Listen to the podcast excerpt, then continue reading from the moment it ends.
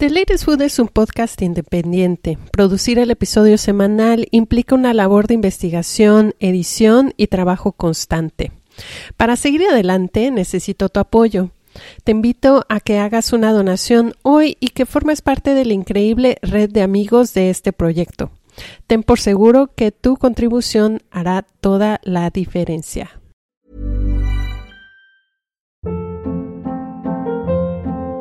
Hold up. What was that? Boring. No flavor. That was as bad as those leftovers you ate all week. Kiki Palmer here, and it's time to say hello to something fresh and guilt-free. Hello Fresh. Jazz up dinner with pecan-crusted chicken or garlic butter shrimp scampi. Now that's music to my mouth. Hello Fresh. Let's get this dinner party started. Discover all the delicious possibilities at hellofresh.com.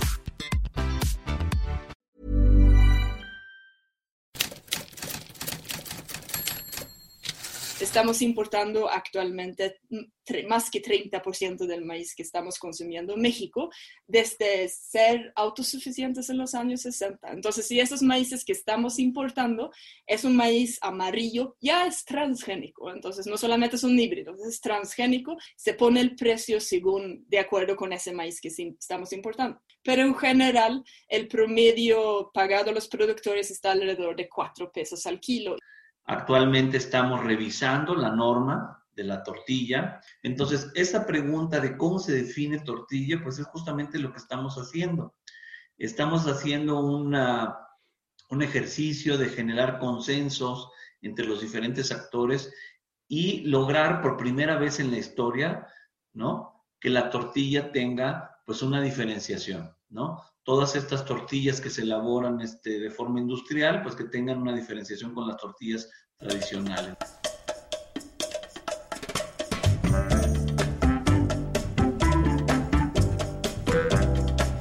Les doy una cálida bienvenida a este podcast de Ladies Food, un espacio digital para pensar la comida y la alimentación a partir de diferentes aristas, la cultural, social, de género y, por qué no, también la política. Yo soy Natalia de la Rosa y en este episodio vamos a hablar sobre maíz nativo y la tortilla de maíz nixtamalizada.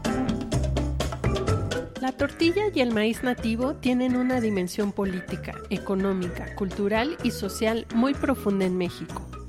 Para abordar este tema es necesario tocar diferentes ámbitos y para hacerlo tengo el gusto de tener como invitados a Malin Johnson de la Fundación Semillas de Vida y a Rafael Mier, fundador de Tortilla de Maíz Mexicana.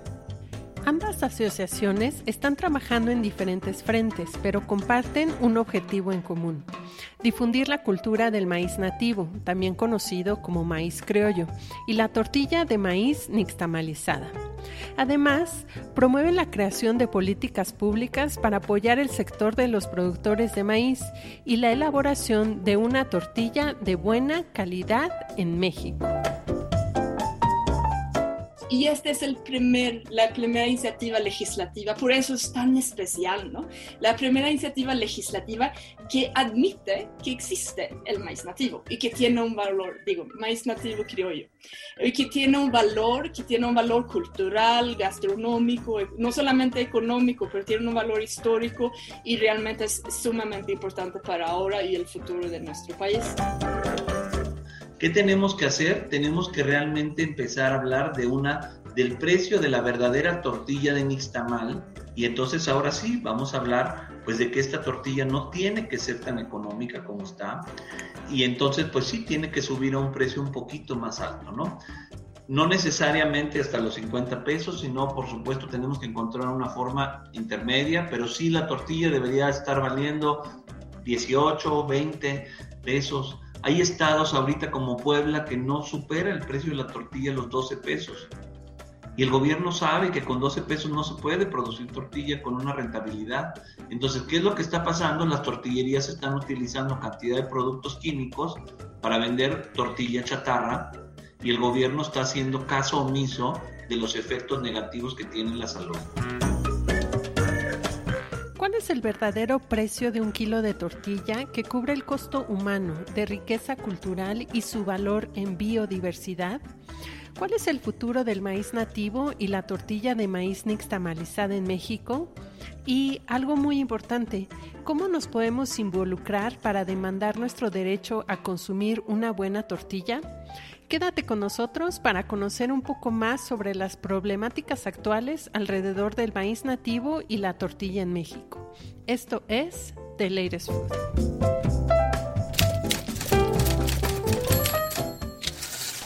Es septiembre y qué mejor mes para hablar sobre el maíz eh, nativo y sobre la importancia de la tortilla nixtamalizada en México.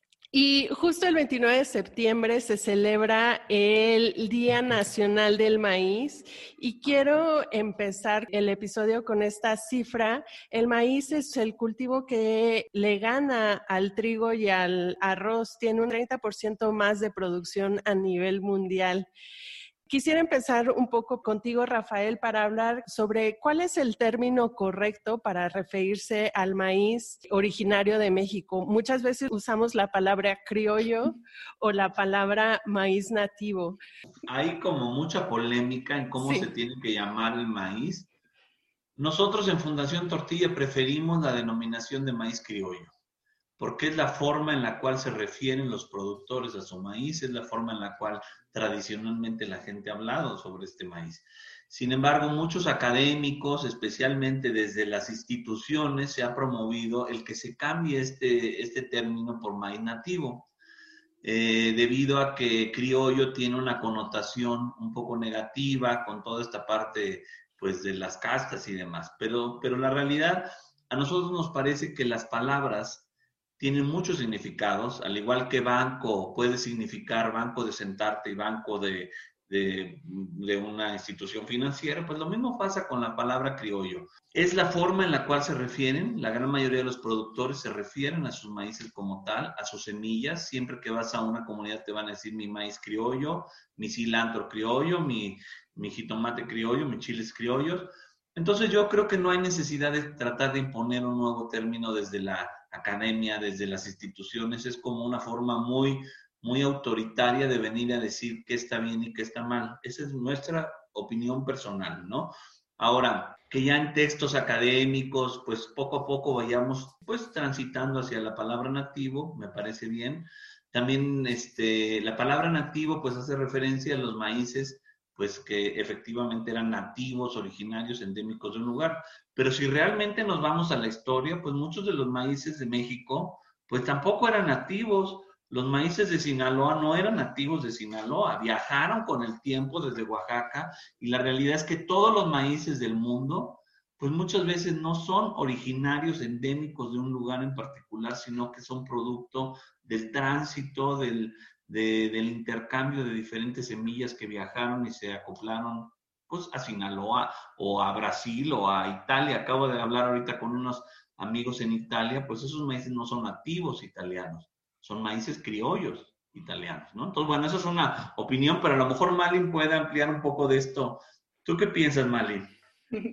Bueno, este, nosotros trabajamos más con el concepto de, si bien semillas de el concepto de maíz nativo, pero es más como en el nivel de proyectos, solicitar dinero en proyectos o si hay un artículo o lo que sea.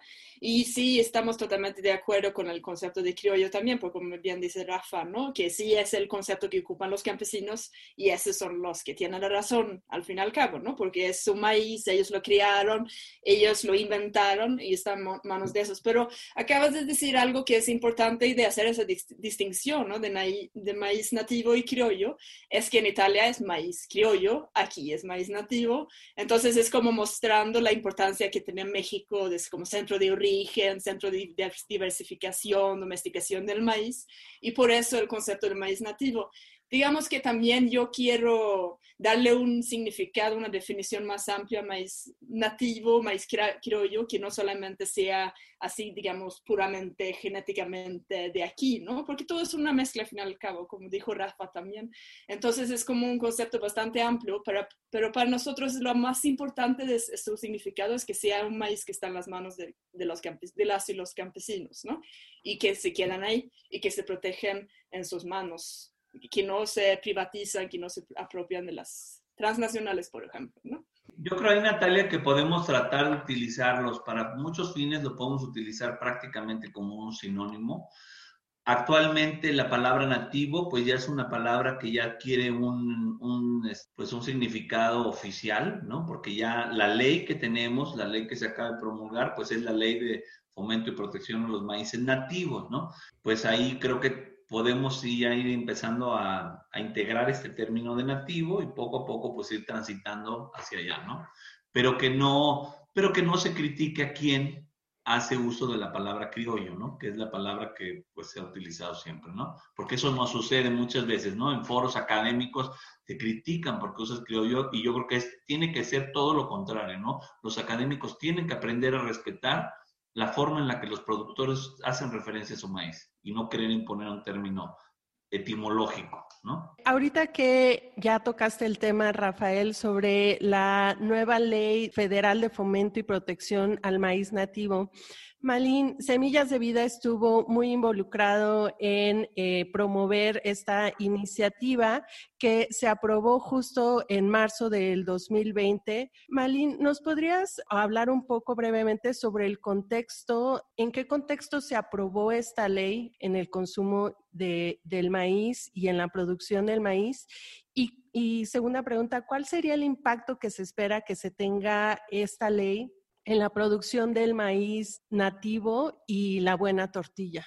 Desde los, eh, digamos, en los años 40 se inició las investigaciones sobre el desarrollo del rendimiento de la productividad de los, del maíz y del trigo y se, pues, se desarrolló algo que se llama los maíces mejorados, los maíces híbridos, que realmente pues sí da mucho más rendimiento, pero sí no tiene esa diversidad que tienen los maíces criollos, los maíces nativos. Y desde entonces, desde los años 50, 60, los únicos apoyos, los únicos pues, desarrollo tecnológico que se ha dado a, partir del Estado mexicano es a ese tipo de producción de maíces, ¿no? Y ese es una, no solamente es un híbrido en sí, un híbrido como llamamos convencional, sino viene con un paquete tecnológico que son agroquímicos, son fertilizantes, químicos y entonces es una transición en la producción hacia una, bueno, una industrialización de la producción agrícola, bueno, semi-industrialización de la producción agrícola y eso significa que se ha ido pues dejando todos los apoyos a la producción campesina de maíz, de la diversidad de maíces, ¿no? Y entonces, y este se empeoró durante el modelo neoliberal, porque ahí estamos pues abriendo el mercado, estamos, por ejemplo, el auge del modelo neoliberal en 1994, con la liberalización del comercio, estamos importando actualmente más que 30% del maíz que estamos consumiendo en México, desde ser autosuficientes en los años 60. Entonces, si esos maíces que estamos importando es un maíz amarillo, ya es transgénico, entonces no solamente es un híbrido, es transgénico y ese se, pone como el mercado está desregularizado, se pone el precio según, de acuerdo con ese maíz que estamos importando. Digamos que también es como una, pues tiene matices eso, ¿no? En cada comunidad tiene diferentes accesos al mercado, diferentes condiciones en producción del maíz, pero en general el promedio pagado a los productores está alrededor de 4 pesos al kilo y ese no en ninguna manera cubre el costo del maíz, de la producción del maíz y está pues está muy bajo los precios pagados a, los, a, la producción del maíz. Y ese es como el contexto, perdón, este es como es un tema muy amplio, tenía que dar un poco más contexto. Y aquí estamos entonces hablando sobre eh, gobierno tras gobierno que ha dado apoyo a la producción campesina de maíces nativos y esta es el primer, la primera iniciativa legislativa, por eso es tan especial, ¿no? La primera iniciativa legislativa que admite que existe el maíz nativo y que tiene un valor, digo, maíz nativo criollo, y que tiene un valor, que tiene un valor cultural, gastronómico, no solamente económico, pero tiene un valor histórico y realmente es sumamente importante para ahora y el futuro de nuestro país. Entonces, por eso es su importancia, ¿no? Y crea como que la base de que sí se pueda crear más políticas públicas que están realmente en apoyo de la producción de los maíces nativos, porque hasta ahorita no se ha logrado hacerlo. Por ejemplo, en este gobierno tenemos unas, unos precios de garantía, ¿no? Eh, a través de Segalmex. Y realmente el primer año de su implementación, pues está bien, ¿no? Se subió un poquito el precio pagado al productor en las comunidades donde se llega el programa, pero hay muchos reportes de que no están, no están comprando los maíces de colores. ¿Qué es eso? No están comprando realmente los maíces que sí deben de tener un precio aún más alto que ese precio, porque ahí estamos hablando que de 5, 5, sí, 5 pesos, son 6 pesos, bueno, un poquito más de los 4, ¿no? Pero sí, es como no es, un, no es un apoyo directamente a la producción de los maíces nativos. Entonces, aquí con esta ley se, está, se va a crear, ojalá un día que salga, porque se está trabado en saber, este también es otra discusión que podemos retomar, este, se va a crear CONAM, el Consejo Nacional de maíz nativo y ahí se va a tener representantes de pueblos indígenas, de comunidades indígenas, de comunidades campesinas, de académicos, de organizaciones de la sociedad civil, este, también de las, eh, de las secretarías y ahí se supone que se va a crear los, eh, bueno, propuestas de políticas públicas o programas en apoyo de los maíces nativos. Y llegando también hacia la tortilla, tenemos eh, aquí una pues un artículo que está diciendo que se debe de garantizar el acceso a los maíces nativos, ¿no? Y con eso necesitamos, por ejemplo, como estamos, somos parte del, también como Fundación Tortilla, somos parte de la Alianza por Nuestra Tortilla y estamos mucho viendo los mecanismos de diferenciación, ¿no? ¿Cómo vamos a una tortilla? Y ahí queremos encontrar una tortilla que es nixtamalizada, que es de maíces nativos y sin agroquímicos. Y eso ya actualmente no existe, pero es otra cosa que sí se podría llegar a crearse con esta ley. Pero si quieren que profundice más, pues cualquier cosa. Eh, la tortilla en México tiene una dimensión política muy profunda, económica, social y cultural. Es un alimento que modela a nuestro país de muchas formas, ¿no? Eh, Rafael, si pudieras describir la tortilla perfecta, ¿qué características tendría en esta dimensión multidinámica de la tortilla? Bueno, pues la tortilla perfecta se elabora a base de maíz nixtamalizado, ¿no? Maíces criollos, maíces nativos, con la, con la técnica tradicional de la nixtamalización, la cual consiste en cocinar el maíz con una solución alcalina de cal, ¿no? Antiguamente también se utilizaba ceniza, se puede utilizar ceniza o cal, eh, en una técnica en la cual pues le confiere muchos beneficios nutricionales, eh, organolépticos, de sabor, de textura, la tortilla tradicional. Eh, una tortilla originaria Lleva únicamente tres ingredientes, maíz, agua y cal, o maíz, ceniza y agua.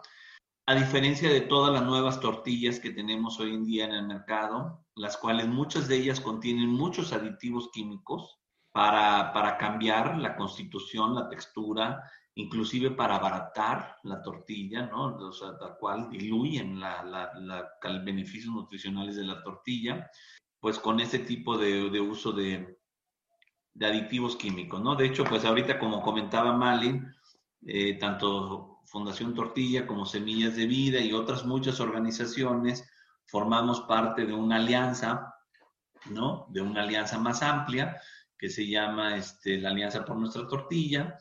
Y desde ahí pues hemos venido también impulsando muchas iniciativas.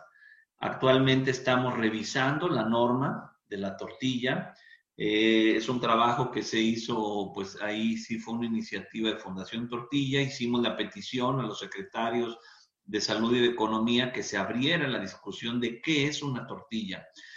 Y gracias a este trabajo y luego a la suma de muchas personas, estamos actualmente sentándonos, todos los actores implicados en el sector de la elaboración y transformación de la tortilla, estamos teniendo reuniones semanales, ¿no?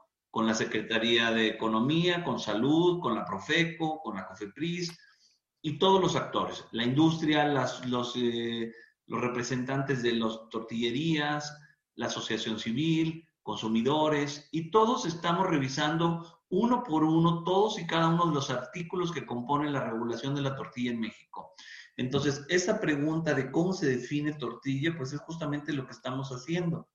Estamos haciendo una un ejercicio de generar consensos entre los diferentes actores y lograr por primera vez en la historia, ¿no? Que la tortilla tenga pues una diferenciación, ¿no? Todas estas tortillas que se elaboran este, de forma industrial, pues que tengan una diferenciación con las tortillas tradicionales. ¿no? Entonces, esperamos que en las próximas semanas o meses ya esté la norma terminada, lista para que lo puedan conocer. Hay un periodo en, eh, en la parte normativa. Las normas se generan en pequeños grupos de trabajo con los actores implicados y posteriormente siempre se presentan a la opinión pública para que la sociedad pueda opinar y pueda crear cualquier comentario que considere pertinente, ¿no? Entonces, ahorita estamos en este proceso, digamos, del grupo de trabajo y posteriormente se tendrá que publicar la, la propuesta en el diario oficial y entonces las personas pueden, cualquier persona en nuestro país puede opinar y puede enriquecer el contenido de la norma, porque pues esta norma pues es una norma que nos compete a todos, ¿no? Entonces, bueno, pero estamos contentos en ese sentido, vamos por buen camino y pues como saben, Natalia, la tortilla es el alimento más importante del pueblo mexicano y desafortunadamente se ha deteriorado mucho su calidad. Y, lamentablemente estamos llegando a un punto en el que tenemos que definir lo que es una buena tortilla y lo que es otras tortillas, ¿no? O sea, irónicamente estamos llegando a ese punto. Pero bueno, estamos ahí y y por lo menos tenemos esas buenas noticias de que vamos avanzando bien y, y pues esperamos eh, tener una buena forma de clasificar y diferenciar nuestras tortillas en México, ¿no? Malin, desde, desde el punto de vista del productor y del campo, ¿no? Ahorita mencionaste que el pago por kilo al productor del maíz es de entre 4 a 6 pesos y es que no, ese, ese pago no representa lo que un maíz nativo vale. La tortilla está regulada, el precio de la tortilla está regulada por muchas razones, ¿no? Eh, pertenece a la canasta básica, pero ¿cuál sería el costo real de una buena tortilla de maíz nixtamalizada, tomando en cuenta una cadena de comercio justa que valore el trabajo, el valor de la biodiversidad del maíz y también el trabajo del productor? Sí, es muy difícil de definirlo así. he visto cálculos, me parece que eran de, de Conavio, que dice que hasta unos 50 pesos al kilo tenemos que pagar por el maíz. Y de esas 5, pues no. Y en ese sentido, como que tomando en cuenta todo el trabajo, etcétera, ¿no? Entonces, este, está muy difícil. Es como hay una contradicción con los alimentos más importantes que tenemos, que consumimos, que siempre las y los que lo producen son los más importantes en la sociedad, según mi opinión. pero también son los que pagamos menos, porque es un alimento que tiene que llegar a todas las personas. Entonces, tenemos, todo el tiempo el mercado está intentando bajar el precio pagado por esos productores, por, por esos productos. Entonces, es súper importante tener ese mercado diferenciado, pero eh, pues según mi opinión, mi perspectiva es que sí, el, el Estado tiene que apoyar, entrar a apoyar para que esos maíces nativos también puedan llegar a todos consumidores, porque sí, ahora realmente pues tenemos algunos tortillas que, eh, que hacen tortillas que sí están muy buena calidad, están artesanales, pagan muy bien a los productores, etcétera, pero el precio final al producto al consumidor, pues es un precio que no todos pueden acceder, ¿no? Y después se puede también, pero se puede, y a mí me parece que se puede encontrar como una, una combinación de no solamente pues los las tortillas en una tortilla cuesta, por lo menos aquí en la ciudad, alrededor de 16 pesos, ¿no?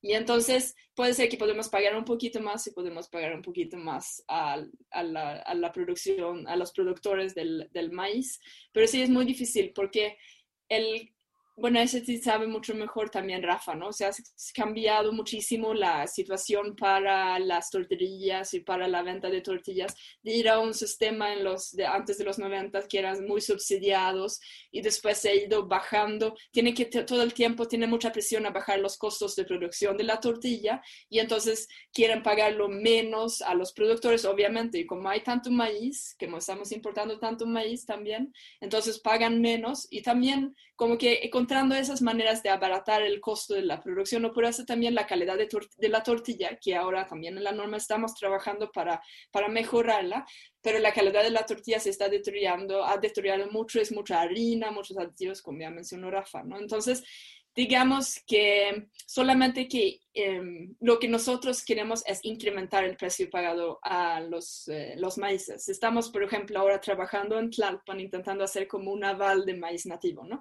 Entonces ahora lo que están pagando son unos 6 pesos por el maíz y ah, solamente que incrementa a 10 o incrementa a 15, eh, pues es mejor, ¿no? Pero yo pienso que sí, a unos 15, 20 pesos. Es muy difícil decir, porque no sé exactamente, no he calculado muy bien los costos de producción y todo, es que la mano de obra nunca se ha pagado a los campesinos. Entonces, realmente todo lo que ellos ponen, si vamos a calcularlo por, no sé, jornada de trabajos y todo, entonces el precio sí va a subir a 50, pero nadie va a pagar 50 pesos al kilo al maíz. Entonces, se necesita buscar como que modelos económicos alternativos para realmente llegar a cubrir los costos y para una vida digna para los y los campesinos, ¿no? Es lo que merecen. Ahora, la mayoría de la producción de los maíces nativos actualmente es para autoconsumo porque implica tanto labor, ¿no? Entonces, y para cuando lo vayan a vender, pues no, realmente no, no vale la pena venderlo. Entonces, algunos campesinos hasta tienen una producción de maíz criollos para su propio consumo y maíces híbridos para la venta. Entonces, eso como que muestra un poco la importancia del consumo pero que también eh, pues para la venta necesitan un rendimiento más alto. Entonces, eh, pero, pero, no tengo una respuesta muy sencilla, es como una discusión muy amplia y no sé si también Rafa tiene alguno, alguna opinión al respecto. Sobre el tema del precio, yo creo que hay un tema importante que es que el gobierno ha sido eh, un cómplice del deterioro de la tortilla en México. Y es justamente por haber vinculado a la tortilla como un alimento que siempre tiene que mantenerse barato, un alimento que impacta en la inflación. Y justamente lo que ha hecho el gobierno ha, sido permitir que se deteriore la calidad en, una, en un interés político de no propiciar que se levanten este, tortillazos y toda esta parte, el problema que ha hecho es justamente generar un gran problema de deterioro en la calidad. Y yo creo que ese es un tema de los cuales tenemos que empezar a discutir realmente, ¿no? Lo que está informando el gobierno como precio de tortilla es una tortilla que no es tortilla. Está informando el precio de una tortilla chatarra. Entonces, es, es falsa la información que están generando. ¿Qué tenemos que hacer? Tenemos que realmente empezar a hablar de una, del precio de la verdadera tortilla de nixtamal. Y entonces ahora sí, vamos a hablar pues de que esta tortilla no tiene que ser tan económica como está, y entonces pues sí tiene que subir a un precio un poquito más alto, ¿no? No necesariamente hasta los 50 pesos, sino por supuesto tenemos que encontrar una forma intermedia, pero sí la tortilla debería estar valiendo 18, 20 pesos. Hay estados ahorita como Puebla que no supera el precio de la tortilla los 12 pesos. Y el gobierno sabe que con 12 pesos no se puede producir tortilla con una rentabilidad. Entonces, ¿qué es lo que está pasando? Las tortillerías están utilizando cantidad de productos químicos para vender tortilla chatarra y el gobierno está haciendo caso omiso de los efectos negativos que tiene la salud. Entonces, ese es un gran problema. Y otra cosa que es importante es, eh, ahorita que mencionabas tú, Natalia, si la tortilla está controlada, el precio de la tortilla no está controlado se supone que no está controlado, pero la realidad es que el gobierno sí controla. Entonces, si las tortillerías en Puebla quieren incrementar un poco su precio, enseguida les llega la Profeco a amenazarlos y no les permite subir el precio. Entonces, existe una falsa realidad en la cual se supone que el precio de la tortilla no está controlado, pero sí está controlado tácitamente por el gobierno y por presiones políticas. Entonces, yo creo que todos estos son temas que tenemos que hablar. Eh, esta discusión sobre la norma es, es, un, es un primer paso. Eh, la ley de protección a los maíces nativos es otro gran paso y esperamos poco a poco ir trabajando hacia la verdadera discusión de cómo tiene que ser la tortilla. La tortilla debería de ser parte de una estrategia nacional de alimentación y más que estar viendo a la tortilla desde una óptica económica, ¿no? De, pues de, lo que cuesta o de lo que gastan las familias en producirla, tendrían que estar viendo la afectación nutricional, la afectación cultural que está teniendo esta visión 100% económica de la tortilla, ¿no? Entonces yo creo que ahí hay muchos temas que discutir. Eh, sin lugar a dudas tenemos que tener una tortilla que sea accesible, no podemos incrementar mucho el, precio de la tortilla porque no se trata de que la tortilla sea cara. Lo importante es que la tortilla sea buena, sea nutritiva, sea natural y que siga siendo la base de la alimentación del pueblo mexicano. Pero no pensando que, pero no pensar que tiene que ser barata, porque es menospreciar al alimento base de nuestra cocina, ¿no? Tiene que costar el precio justo y eso es lo que, eso es lo que tiene que, que valer una tortilla, ¿no? En términos de precio, cambia mucho el costo de producir maíz a pequeña escala, a mediana escala, cambia mucho producir en Oaxaca que en Chiapas. Entonces, bueno, pues el tema de cuál sería el precio justo para una buena tortilla, pues este, depende mucho de las regiones, eh, de la región, del proceso, pero pues ojalá veamos verdaderamente una liberación de los precios de la tortilla y que cada quien pueda elaborar las tortillas en base a los precios que dicta el maíz regional, sus costos de producción, la renta o, los gastos que tenga cada tortillería y que realmente abramos un mercado libre de tortilla. Al igual que nosotros podemos ir y comprar un bolillo o una telera o una mantecada de diferentes precios, nosotros también tenemos que poder ir a diferentes lugares y comer tortillas de diferentes precios sin que, sin que les ejerzan presión a los tortilleros por vender un poco más caro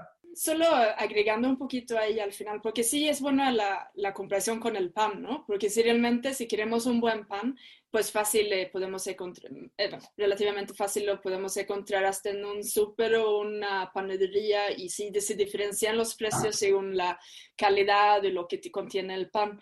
Pero pues con la tortilla estamos muy, por ser el alimento más importante de México, estamos muy al principio de ese proceso, ¿no? Sí existen esas alternativas, pero sí es algo que sí se debe de ver, de ver más como más de esas alternativas y pues, que se haga más generalizado, ¿no? La calidad de la tortilla, como dijo Rafa. Que también aquí tocamos un tema que también es necesario hablar en el sentido de que la tortilla, la buena tortilla nixtamalizada y la alimentación de la milpa en años recientes se han convertido también un poco en un commodity, ¿no?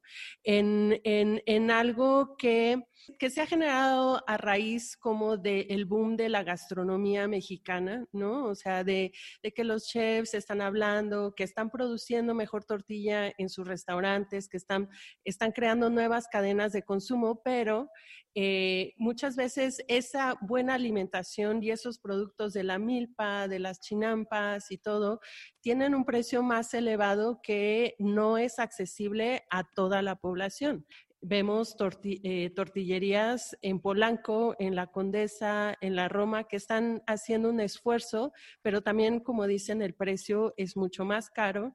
Em, no mucho, pero sí hay una diferencia. Es algo que no, que no todo mundo puede acceder a, a eso. Yo ahí quisiera decir, Natalia, que no, no coincido tanto, Natalia, porque efectivamente el sector gastronómico ve más ese tipo de proyectos. Pero la realidad es que existe buena tortilla en prácticamente todos los mercados tradicionales de nuestro país. Existen redes de mujeres que se dedican a la elaboración de tortilla en muchísimas localidades, y no es que en prácticamente todas las ciudades principales y pequeñas poblaciones de nuestro país hay personas haciendo buena tortilla. Y lo que están haciendo estos nuevos este, proyectos es evidenciarla en un sector de la población en la cual la tortilla se había perdido más. Pero yo te puedo mencionar cantidad, por ejemplo, aquí vas a Ixtlahuaca, por ejemplo, en Toluca, este, hay cantidad de buena tortilla.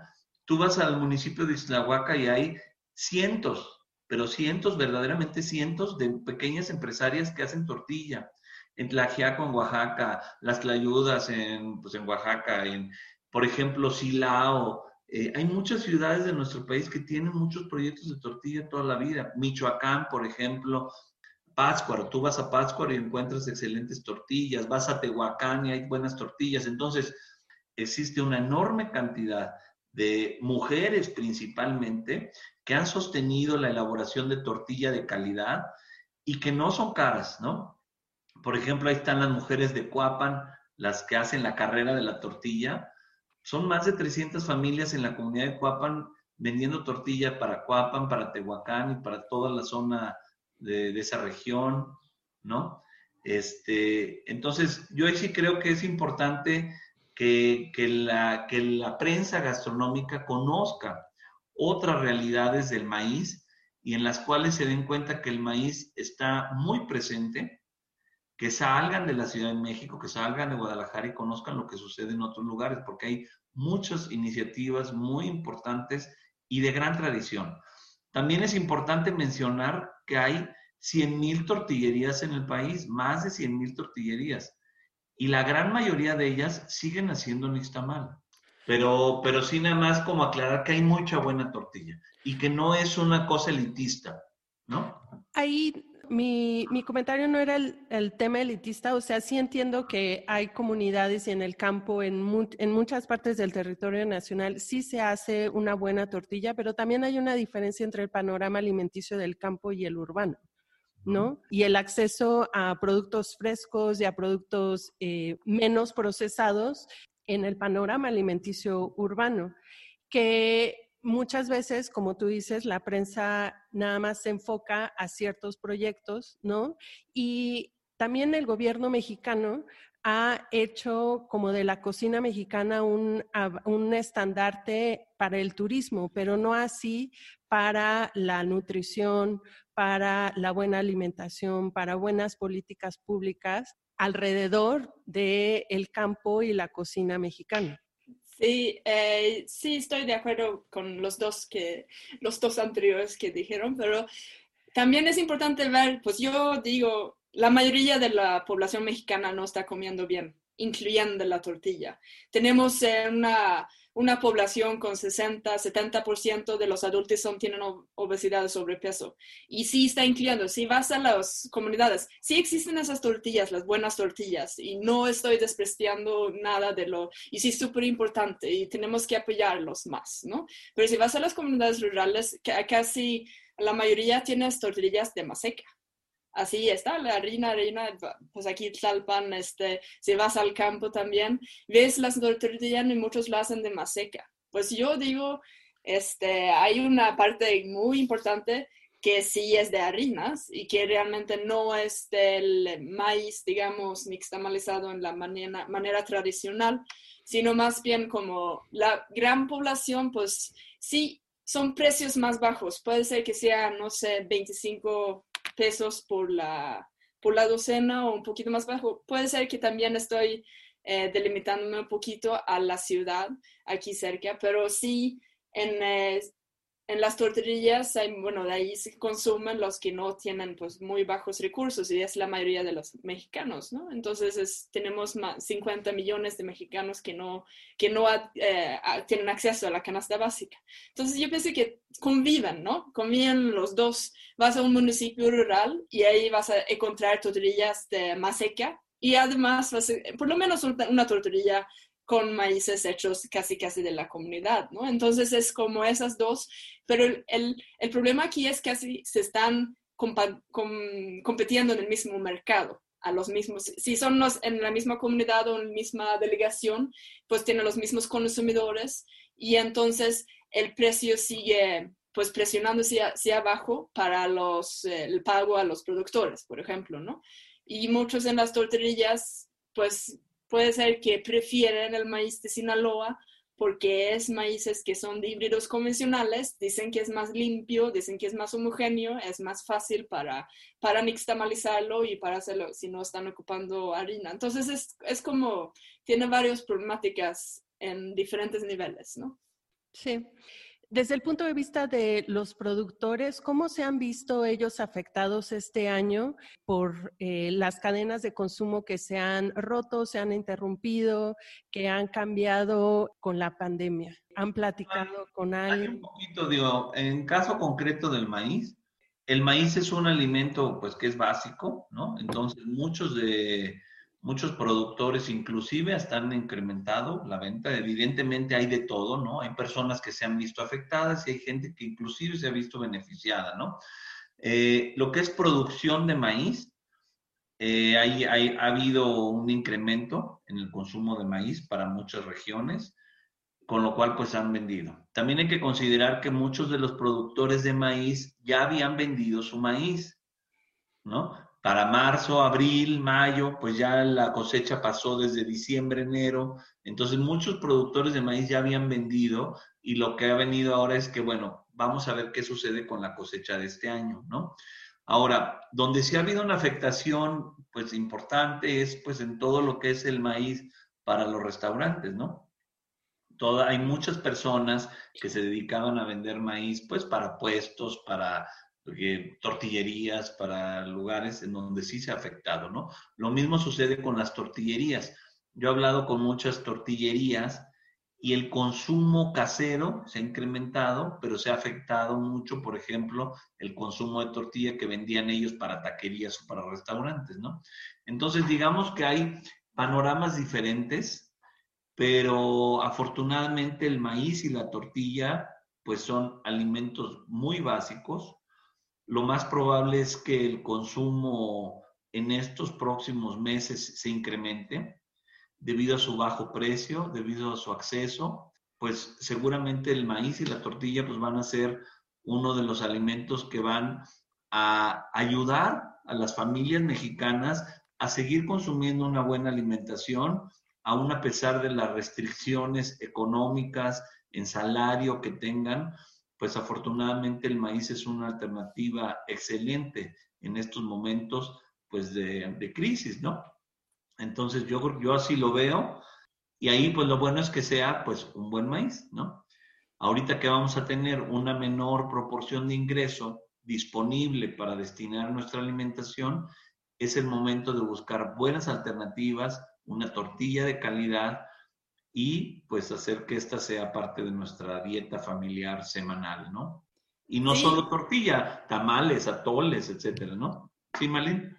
Sí, sí, estoy totalmente de acuerdo con lo que acabas de decir. Y como dijiste antes, Natalia, que realmente pues la dieta milpa, ¿no? Sí, la buena tortilla, pues los tamales, etcétera, pero pues un buen taco con un poco de frijol, un poco de quilites, y pues un poco de salsa y lo tenemos bastante completa la dieta y es algo que pues es relativamente barato y pues que otra vez puede ser ojalá logremos que sea como revalorización de ese tipo de dieta, porque si lo vemos en la salud de las personas, que lo importante es la alimentación, lo vemos más con COVID, ¿no? Tenemos más muertos porque hemos tenido una mala salud, ¿no? Digo, una mala alimentación y por eso una mala salud.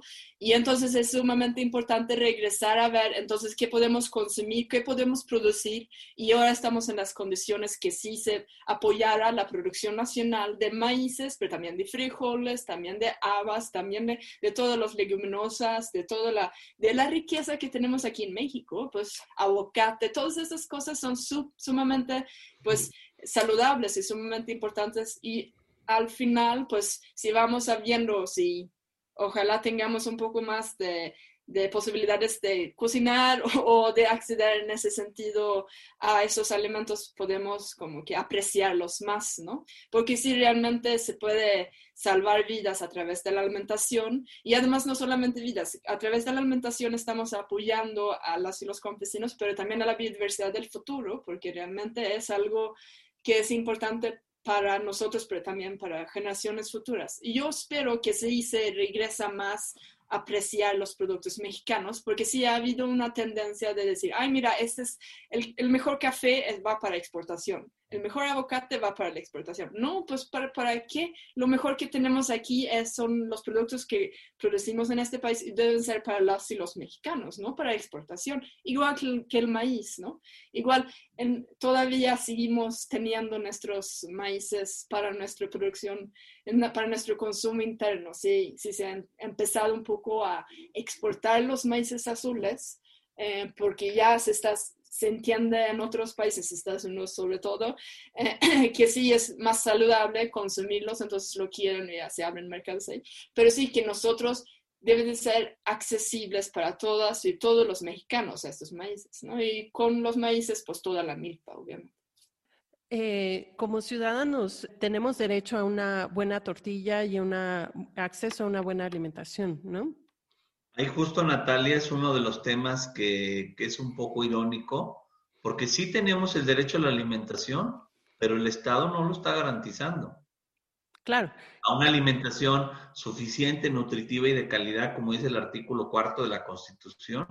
Y justamente asociaciones como Semillas de Vida y nosotros, lo que estamos tratando es realmente que a través de los cambios en las políticas públicas, realmente logremos que los mexicanos sí tengamos un acceso verdadero a alimentos de calidad.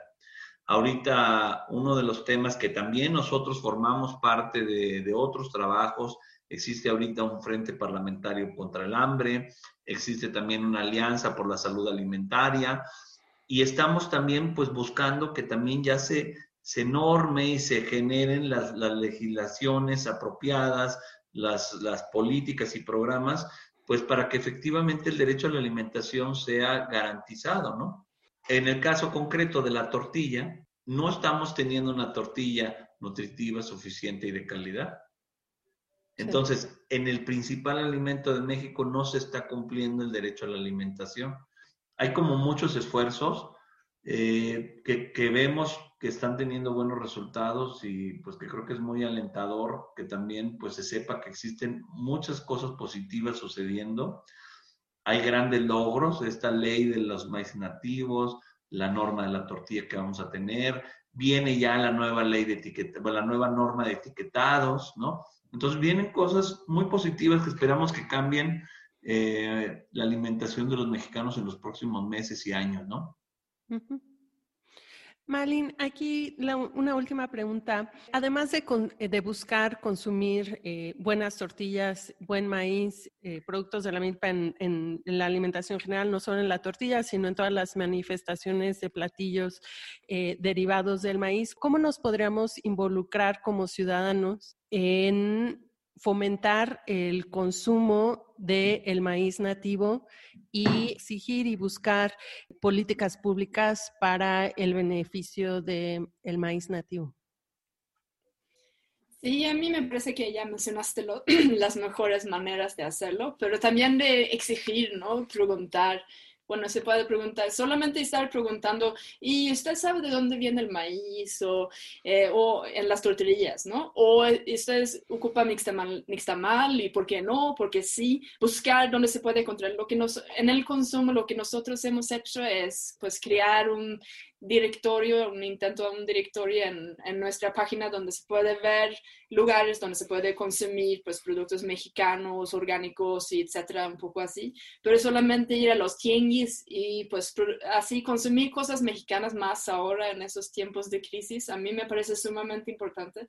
Pues después, ahora también como estamos en nuestras casas, pues no hay tantos eventos, pero normalmente hacemos ferias de semillas, ahora es el mes que vamos a perder todas las bonitas ferias del Día del Maíz. el año pasado estuvimos en el Zócalo el 29 de septiembre y celebramos también que se hizo oficial, ¿no? El Día del Maíz. Después en la campaña Sin Maíz no hay país, después de 10 años eh, celebrándolo, pues ya se logró eso.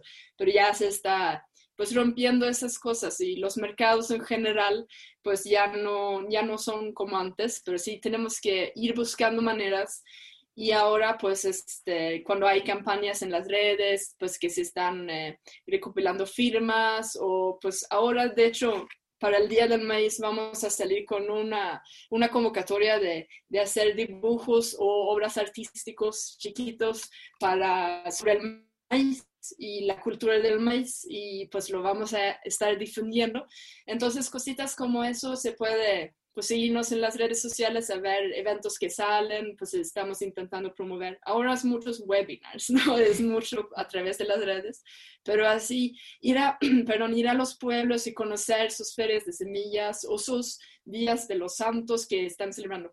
Ahora, por ejemplo, cuando es el Día del Maíz, el 29 de septiembre, el Día de San Miguel, pues tenemos el las ferias de lotes aquí en Topilejo. No sé si debo de recomendar ir, ir ahí, ¿verdad? Porque por todas las personas y la cercanía de las personas, pero sí buscar la manera de, del consumo sobre todo, ¿no? Pero sí cuestionar y preguntar y por qué no, por qué no sabe de dónde viene este maíz, ¿no? O a mí me gusta mucho solamente hablar con los que venden los elotes, porque ellos siempre saben de dónde vienen los maíces. Y como que apreciar, mostrar que sí apreciamos en esos productos mexicanos y maíces nativos y en ese sentido revalorarlos, ¿no?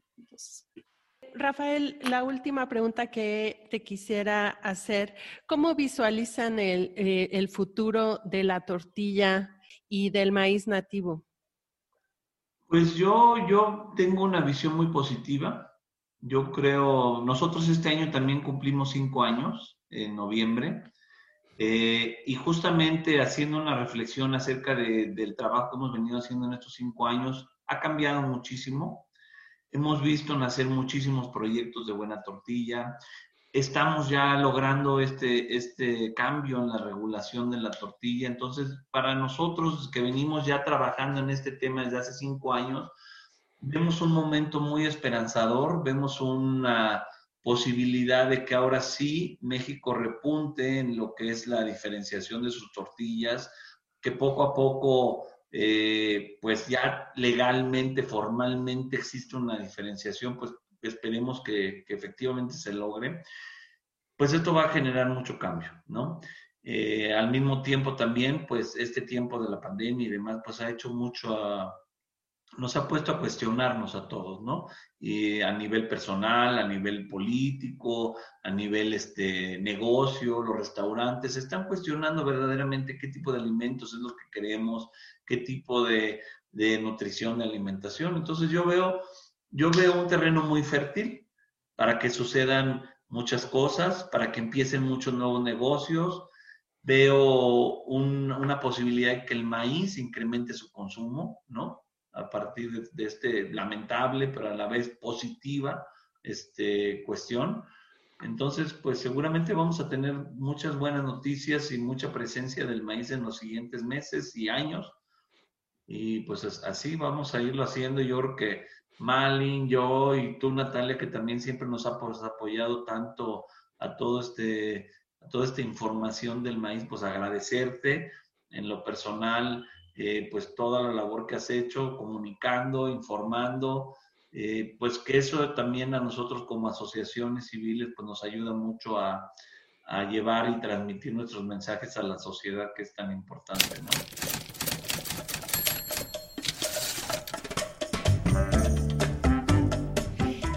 Un agradecimiento grande para Malin Johnson de Fundación Semillas de Vida y también para Rafael Mier de Tortilla de Maíz Mexicana por compartir con nosotros su conocimiento alrededor de los maíces nativos o criollos y la tortilla de maíz en México.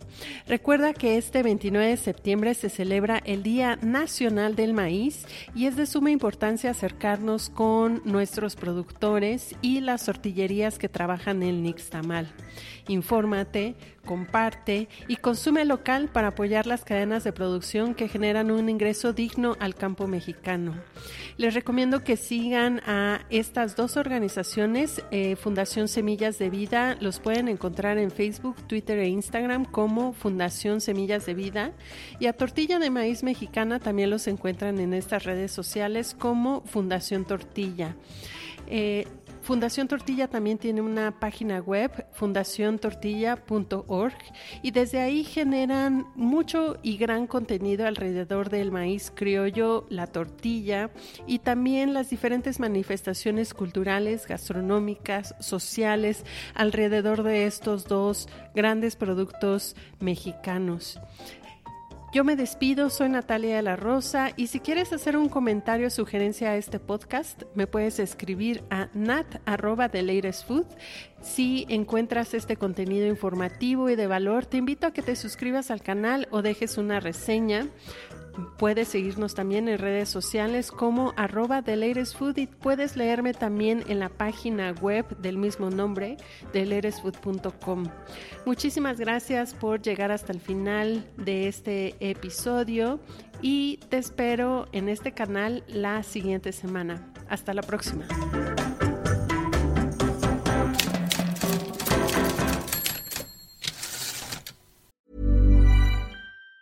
Planning for your next trip? Elevate your travel style with Quince. Quince has all the jet setting essentials you'll want for your next getaway, like European linen, premium luggage options, buttery soft Italian leather bags, and so much more. And it's all priced at 50 to 80% less than similar brands. Plus, Quince only works with factories that use safe and ethical manufacturing practices. Pack your bags with high-quality essentials you'll be wearing for vacations to come with Quince. Go to quince.com slash trip for free shipping and 365-day returns.